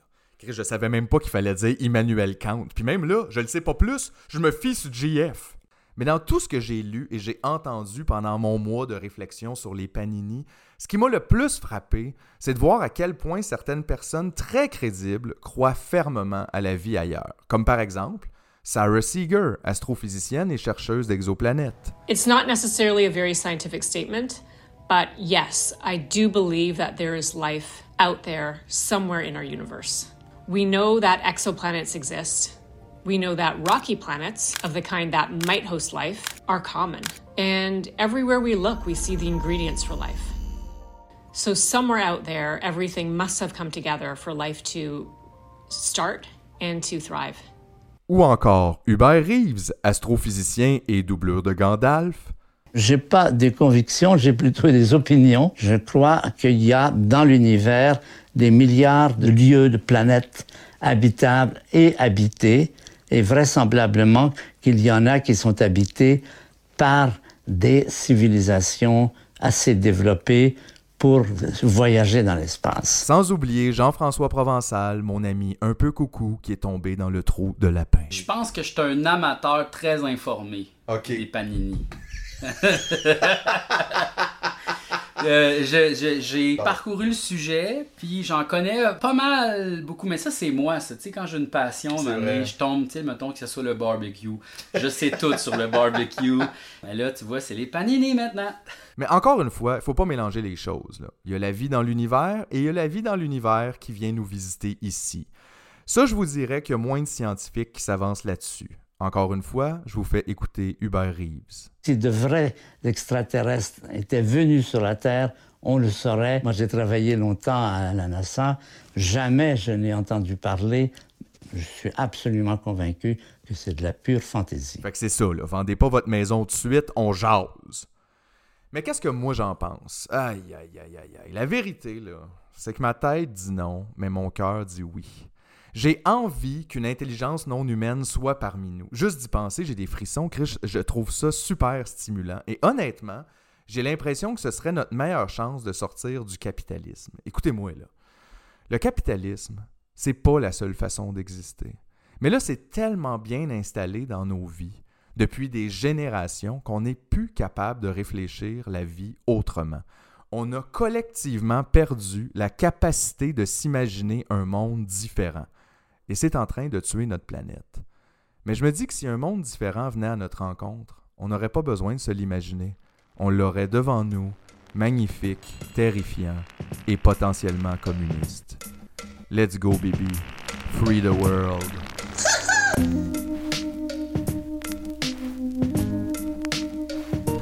Yeah! L'épisode est fini tout le monde. Merci les panini. Merci tout le monde. C'est le temps des remerciements en fait euh, de l'épisode parce que vous savez, même si c'est moi qui parle tout le long entrecoupé de Hubert Reeves, il y a, évidemment plus qu'une personne derrière ce projet-là. Et j'aimerais d'ailleurs commencer les remerciements avec Julien Charbonneau, l'homme dans l'ombre. Euh, ceux qui suivaient Tu me niaises le savent euh, déjà l'importance de Julien, mais ceux peut-être qui découvrent euh, le podcast Total Idiot, peut-être que vous ne le savez pas, mais Julien, c'est la personne qui reçoit toute la marde que j'y envoie en audio et qui s'arrange pour que ça soit fantastique à l'écoute. Vraiment, ce projet-là ne serait pas pareil sans lui. Alors Julien, je te remercie personnellement pour ton talent, pour ton travail, mais aussi pour ta bonne humeur. Euh, T'es tellement quelqu'un de le fun avec qui travailler, je me, je me trouve très chanceux. Alors merci Julien et je suis certain que je ne suis pas le seul, même si je suis la seule autre personne qui travaille sur le projet avec toi, qui te remercie. Sinon, bien sûr, mon invité Jean-François Provençal, merci euh, de ta disponibilité. Puis Jean-François, au-delà d'être euh, mon premier invité, c'est aussi la personne qui m'a un peu poussé à faire un podcast euh, en mode solo, en mode audio. Jean-François, tu es un super bon ami. Je suis vraiment chanceux de t'avoir dans ma vie. Merci pour tout et je te souhaite bon succès dans tous tes projets, que ce soit Magic ou le travail ou euh, la vie personnelle. Euh, sinon, j'aimerais aussi remercier Catherine Etier. Euh, Catherine qui est toujours là pour moi, puis qui d'ailleurs, peut-être les gens ne le savent pas, mais savez-vous, Catherine Etier, c'est la personne qui a trouvé le nom du podcast Total Idiot. Moi, je voulais pas appeler ça comme ça, et c'est elle qui a trouvé le nom. Alors, vous savez ce qu'on dit, hein, derrière chaque grand homme, il y a Catherine Etier avec un poignard prêt à frapper. Sinon, j'aimerais aussi remercier euh, tous les amis qui ont participé au podcast euh, très gentiment. Gabriel Lisocolor, merci pour ton temps, merci pour ton amitié. Guillaume Wagner, même chose. Hein? C'est pas facile de faire euh, du temps dans sa vie de papa pour un gars comme moi qui, qui, a- aucun bon sens et qui fait n'importe quoi. Charles Beauchesne, merci pour tout. Arnaud Soli aussi, merci pour ton temps. Virginie Fortin, merci, merci, merci. Un autre petit merci aussi à Étienne Forêt, merci pour ton amitié, pour ton support. Sans vous, ben, j'y arriverais quand même, mais ça serait beaucoup plus ardu. Donc, merci beaucoup. Et maintenant, sans oublier aussi de remercier tous mes abonnés. Je sais pas si vous le savez, là, mais vous êtes presque 300 personnes à vous être abonnés au podcast Total Idiot avant même qu'il y ait du contenu. Alors ça, si c'est pas Total Idiot, je sais pas ce que c'est. Vous êtes vraiment, vraiment fin de nous supporter dans le projet, de nous encourager puis de nous faire sentir que ça sert à quelque chose. Alors je vous remercie tous. Euh, peu importe, je remercie aussi ceux qui ont juste liké les publications, euh, n'importe quoi. Si vous êtes là puis vous aidez le projet, je vous remercie. Euh, évidemment, ces projets-là servent absolument à rien s'il n'y a pas de public. Donc, merci. Et plus spécifiquement, tous les gens qui se sont abonnés, non pas à 5 par mois, mais à 10 par mois, vous, vous êtes les totales idiots euh, de l'aventure et je vais vous remercier individuellement chacun. Donc, préparez-vous, on part. Alors, on commence en ordre alphabétique euh, de prénom. Fait que là, euh, c'est ça, je vais de même. Alors, on commence. Alexandre Dubuc, merci mon chum, trop fin. Merci beaucoup de, de t'abonner. Euh, 10 piastres par mois, c'est quand même, c'est beaucoup, hein, ça, pour un gars que t'as connu au secondaire. Alexandre Girard, écoute, je te connais pas personnellement, mais merci mon chum, trop sweet, qu'est-ce que tu fais là? Waouh, waouh, waouh. Alexandre Prou, Alexandre, tu le sais, non mais tu le sais, Alexandre, hein, pas obligé. Des fois, on n'est pas obligé de nommer les choses, juste on le sent. Merci, hum, c'est ça. Alexis Bernard, que dire, Alexis, depuis le temps, on le sait, là. On, on le sait, on le sait ce qu'on vaut l'un pour l'autre. Euh, merci. Anne, même pas de nom de famille, Anne, juste, ça installe une proximité, juste Anne. Fait que, en tout cas, je te sens, je nous sens assez proches, puis ça, ça me touche. Anthony Savoie, merci, merci tellement, vraiment, aucun bon sens. Qu'est-ce que tu fais là? Je sais pas. Est là, c'est ça, Anthony, voyons donc. Ben et Joël, Ben et Joël, franchement, vous êtes là depuis le début, vous autres, on se connaît, là, on le sait. Hey, j'ai mangé vos brownies, j'ai mangé vos biscuits, puis là, vous êtes encore là à me suivre. Il y a- quelque chose que vous avez pas appris là, là-dedans, je sais pas, mais merci. Bernard Fournier, écoute, Bernard, franchement, euh, ça pas Tu t'es dit tout de suite, là, je vais y aller. Moi, je vais pas attendre de savoir qu'est-ce que c'est. C'est peut-être mauvais que le cul, mais, gars, m'a donné 10$ piastres à Philippe. Bernard, je te remercie pour ça. Euh, Boubou, franchement, Boubou. Hein? Ça, c'est le fun. J'aime ça euh, que les gens s'appellent Boubou sur Patreon. Je trouve que ça installe aussi une intimité. J'ai l'impression qu'on qu'on est couché sur le divan à côté de l'autre. Puis je te dis Boubou, merci. Euh, Caroline Fournier, Caroline, franchement, t'étais-tu obligé? T'aurais pas pu juste mettre 5 Ben non, Caroline n'est pas comme ça. Caroline, elle met 10 Franchement, c'est euh, c'est touchant, ça me touche. Chloé Leroux, même chose, hein, Chloé? Ça, aurait été possible de passer à côté. Elle aurait pu dire, Chloé, je vais m'acheter 3 billets de métro pour aller à Longueuil, mais non. Chloé a dit 10 dans Total Idiot. Merci beaucoup. Christian Bissonnet. Christian, ça me touche, je veux dire, je, je sais même pas, je pense pas qu'on s'est jamais rencontrés. Peut-être qu'on s'est rencontrés en même temps, je sais pas, mais j'ai l'impression que non, puis toi t'arrives avec ton 10$. piastres. Tout de suite, il vient me donner 10$ piastres par mois. En tout cas, il me donner pour un mois, on verra pour la suite. Christian, je te revois le mois prochain. Euh, après ça, Dave à plus 2. Écoute, Dave, je suis tellement content que tu sois à plus 2. J'espère que tu l'as en permanence. J'espère que tu l'es maintenant. Puis si tu l'es pas, j'espère que, que ce petit remerciement va, va ramener. Alors, merci Dave à plus 2. Euh, ensuite, on a Depiction of Life euh, qui sonne comme un band que j'aurais pu écouter à l'adolescence. Je sais pas si c'est un band, je sais pas si c'est juste une personne qui a choisi de se cacher derrière un faux nom. Mais Depiction of Life, merci. Merci pour le support. Euh, ensuite, Enola. Merci Enola, franchement. C'est comme. c'est- sorti nulle part. Je m'attendais pas à ça. Quelqu'un m'aurait dit Enola va donner 10$ au mois de septembre. Jamais je l'aurais cru. Ben, j'aurais été dans le champ. Félix-Antoine Jaudoin. Merci mon gars. C'est fin ça. C'est vraiment gentil de supporter le projet. Je, je te remercie 100%. Ensuite, on a Flavinsky Molotov. Ça, je soupçonne que c'est pas ton vrai nom, mais sais-tu quoi? Moi, je respecte ça. Je respecte ça que les gens veulent se cacher derrière des, des sobriquets. Je le fais souvent moi-même et, euh, et je, comprends le, je comprends le fun. Alors, merci Flavinsky. Euh, Gabriel Lapierre. Tabarnak. Je veux dire, Gabriel, you know là, you know what I mean, ok? C'est, it's, it's for life. It's, euh, je vais toujours, je vais toujours te remercier. Guillaume Sauvé, merci, merci vraiment Guillaume. J'en reviens pas, tu as décidé ça toi aussi. Tu t'es dit comme les autres, tabarouette. Moi, je pourrais, je attendre de voir. Non, non, Guillaume, non, il attend pas Guillaume Sauvé. Guillaume Sauvé, il saute dans le bateau avant même que le bateau soit construit. Toi, t'étais sur le pont du Titanic quand c'était juste des planches de bois. Ben, c'est quoi, Guillaume? Je te remercie, puis je te promets que ça sera pas le Titanic. Jean-Christophe Bellil Pipon. Tabarnak, c'est bien le fun à dire ce nom-là. Merci, euh, Jean-Christophe. Euh, des fois, il y a des gens qui disent les noms composés, c'est fatigant. Moi, je trouve que le tien est excellent, puis il mérite de rester composé. Même que si tu pourrais rajouter quelque chose à la fin de plus, ça serait encore plus incroyable. Merci beaucoup pour ton support. Jean-Mathieu Chénier. Chris, Jean-Mathieu. Tu le sais, là, comment je me sens par rapport à ça. C'est, ça, me- touche, honnêtement. Vous pensez je niaise, mais je niaise pas, là. Je trouve ça touchant. Hey, donner 10$ piastres à quelqu'un, c'est quand même, c'est pas rien, là. C'est quand la fois t'as fait ça dans la rue, juste approcher quelqu'un et donner 10$, piastres, ben c'est ça jamais. Mais là, vous autres, vous faites sur Internet. Jean-Michel Brassard. Hey, vous autres, we go way back. Je commencerai pas à dire comment qu'on s'est connus parce que c'est public ça quand même, mais Jean-Michel, merci pour tout, merci pour, euh, pour ta gentillesse, ton amitié, puis merci pour le, le pâté à viande de ta mère aussi, qui était très bon. Euh, J'espère que je me suis pas trompé, que c'était pas une tourtière, parce que je sens que recevoir de la merde. Jean-Michel Filion, Jean-Michel, merci beaucoup euh, de ton support au projet Total Idiot, c'est vraiment apprécié.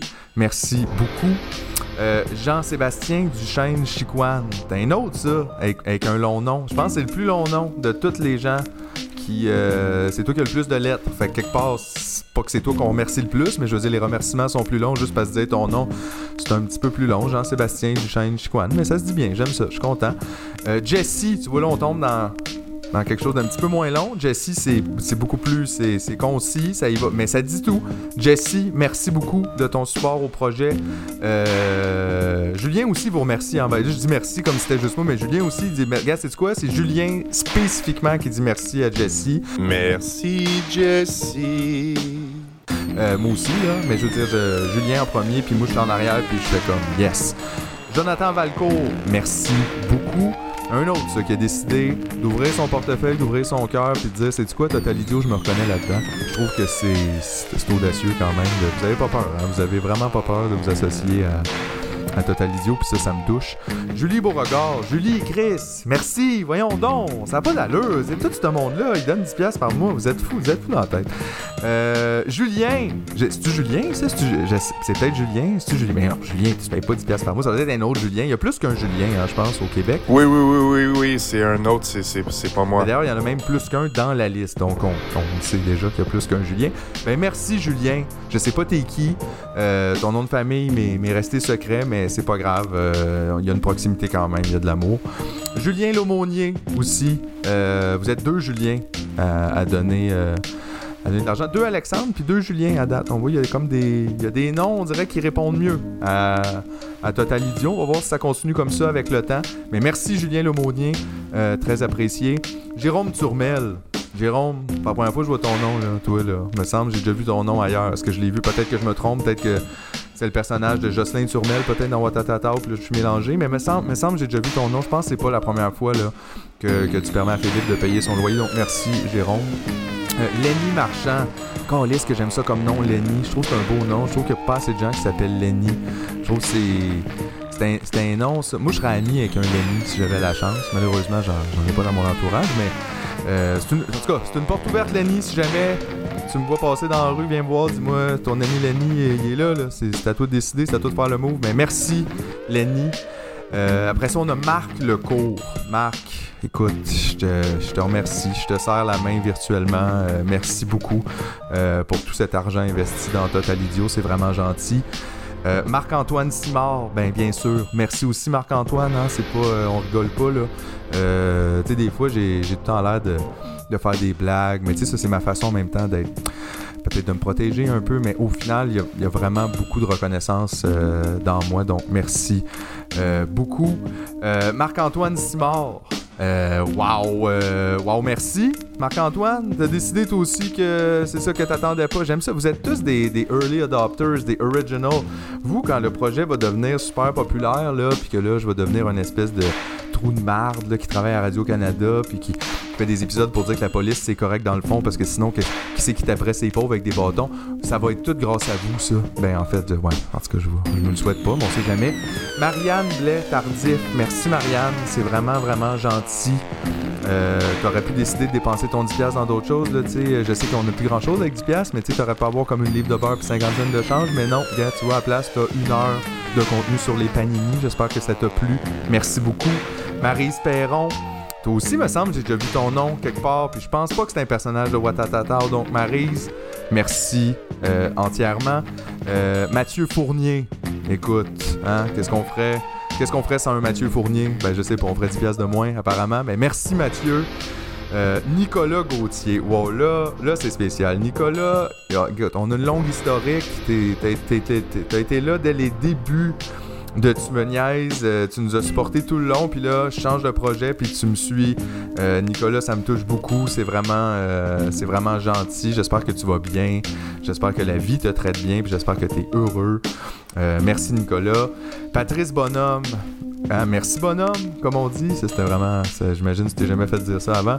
Mais merci beaucoup, Patrice. C'est vraiment, euh, c'est vraiment gentil. On a toujours besoin d'un bonhomme pour nous, pour nous aider. C'est vraiment. Je suis bon en improvisation. J'aurais dû faire la, la.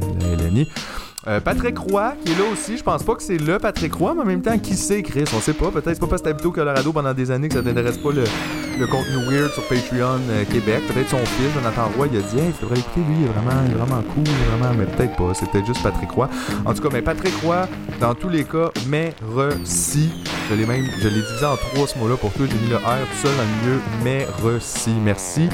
Philippe Beauchamp, euh, le seul Philippe, by the way, à date. J'ai toujours senti qu'il y avait une jalousie entre les Philippe. J'ai pas beaucoup de Philippe qui me supportent. Puis ça fait du bien de te voir dans liste, Philippe Beauchamp. Merci infiniment. Euh, Pierre-Olivier Vallée, merci beaucoup. C'est très gentil. Euh, je- je- J'espère que tu as apprécié l'épisode. J'espère que le contenu te plaît. On va le savoir le mois prochain. Hein, parce que c'est ça l'affaire. là. J'ai vois toutes vos crises de nom. Fait que là, si vous en allez, je vais dire, hostie, ils ont pas aimé ça ou ils ont perdu leur job. Là, je vais être inquiet. Fait que faites, faites-moi pas ça. là. Faites, faites-moi pas. Inquiétez-moi pas avec vos affaires. Mais non, c'est correct pour vrai. Si vous voulez euh, vous désabonner, ça peut arriver aussi. Moi aussi, je me désabonne de plusieurs affaires. Comme par exemple, je me suis désabonné de Revenu Québec. ça fait 4 ans que je leur donne plus de nouvelles. Après ça, on a Pénélope Boutin-Renault. Merci Pénélope. Toi aussi, me semble, j'ai vu ton nom passer à plusieurs reprises. Merci de nous supporter dans tous nos beaux projets. J'espère que ça t'a plu. Roxane Baribeau, merci beaucoup de ton, euh, de ton support. Euh, T'aurais pu toi aussi dire, gars, c'est ce qu'on m'a donné 5$ ou même, c'est ce qu'on m'a donné 0$. On sait même pas, peut-être qu'il va faire de la marde. Non, Roxane Baribeau, tu t'arrives et t'es comme, je, je persiste et signe. Est-ce all-in dans Total Idiot? Merci. Samuel Pravogne, merci beaucoup. Hey, ça en fait du monde hein, qui donne 10$ quand même. C'est vraiment euh, quasiment, quasiment intimidant. J'ai comme. Euh, tu sais, mais j'ai comme la larme à l'œil en même temps. Je trouve ça fou que vous soyez tous abonnés à 10$ euh, avant même que le projet existe. Donc, Samuel, merci beaucoup. Il y a un autre Samuel, Samuel Péloquin. Là, vous êtes trois duos de personnes au même prénom. Euh, c'est la pire statistique, pas intéressante, mais quand même, considérez-le. Il y a trois prénoms qui sont en avance. Samuel Péloquin euh, qui vient s'ajouter donc à Samuel Pravong. Ben merci les Samuel. Je vais vous appeler les Samuel. Ça vous dérange-tu ça? Aimez-vous ça? Ou peut-être vous aimez pas ça? En tout cas, écrivez-moi. Euh, Sébastien Ménard. Euh, merci Sébastien. Euh, j'imagine c'est Sébastien, mais en même temps t'as écrit Sébastien. Moi, je, t'appelle comme, tu me demandes de t'appeler. Euh, merci Sébastien Ménard. J'aime que tu t'en fous. T'es comme moi pas écrire mon crise de prénom complet. J'ai déjà donné 10 pièces. Ça s'arrangera avec les lettres qui manquent. Ben merci Sébastien Ménard. Simon Chamberlain. Merci Simon vraiment gentil de t'abonner à Total Idiot euh, de supporter le projet. C'est vraiment euh, gentil. Oh, on a un autre Simon, là. C'est le quatrième duo de nom, là. Je suis absolument la seule personne qui est excité de ça en ce moment, mais gars, c'est tout. Simon Giroir qui vient s'ajouter à Simon Champerlan pour créer notre quatrième duo de nom. Merci Simon, c'est vraiment swell de ta part euh, de, de supporter le projet comme ça. Je t'en remercie infiniment. Après ça, on a Sébastien Gilbert Lavoie qui aussi aurait pu faire comme Hey, c'est quoi, fuck it, je mets le 10$ dans mon voyage pour dîner. Mais là, non, Steve va aller à dîner, puis il n'y en aura pas de tabarnak de crème glacée. Parce que c'est ça que ça doit coûter une crème glacée à dîner, 10$. Mais lui, à la place, il a fait, moi, écouté un gars parler pendant une heure de fucking panini. Puis il savait peut-être même pas quand il s'est abonné que ça apparaît à propos des panini. Puis même s'il savait que c'était panini, il savait même pas c'était quoi, mais c'était comme un peu une joke. Finalement, c'était même pas les panini. Mais c'est du quoi, Sébastien Gilbert Lavoie? Merci de ça. Après ça, on a The Joke 7. Mais comme The Joke, The Joke, The Joke. Mais en tout cas, tu vois, il y en a pas grand qui ont donné des, surnoms. T'es un, une des seules personnes. On sait pas. On sait pas t'es qui. Euh, t'es caché derrière ton écran. T'es peut-être Charles Lafortune. T'es peut-être. On sait pas t'es qui, mais merci beaucoup quand même de façon euh, similaire anonyme de supporter le projet. Après ça, on a Thierry Mercier. Merci aussi Thierry euh, pour le support, pour le 10$. Euh, c'est du quoi? Ton 10$ à toi, j'ai décidé j'allais dépenser dans des dumplings spécifiquement.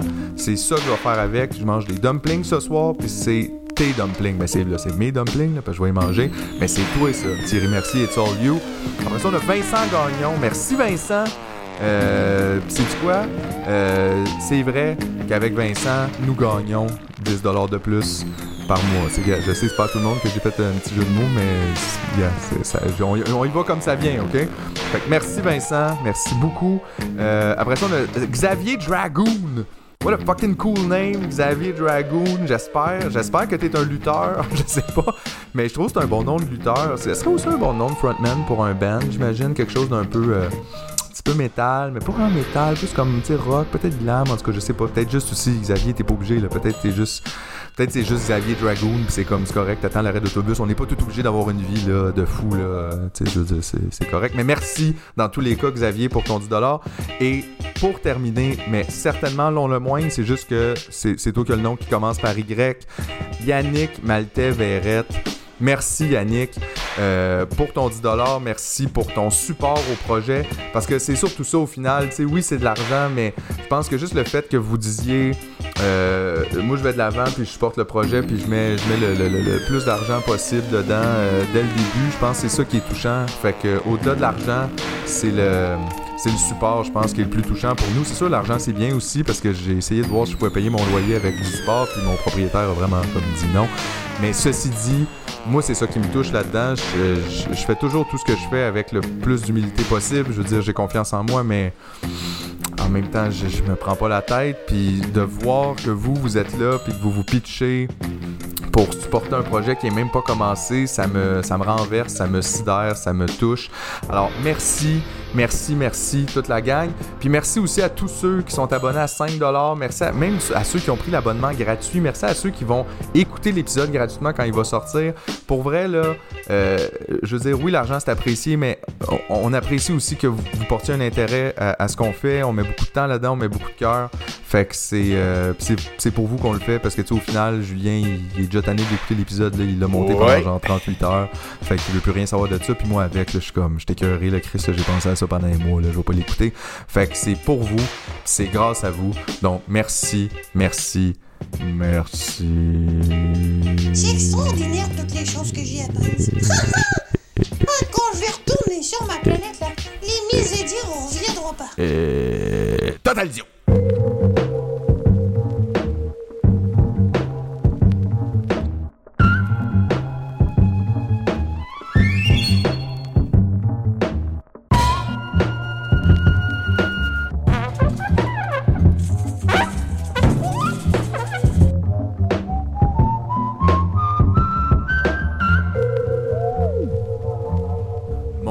Dio. Total Idiot et vous écoutiez un Philippe Signa.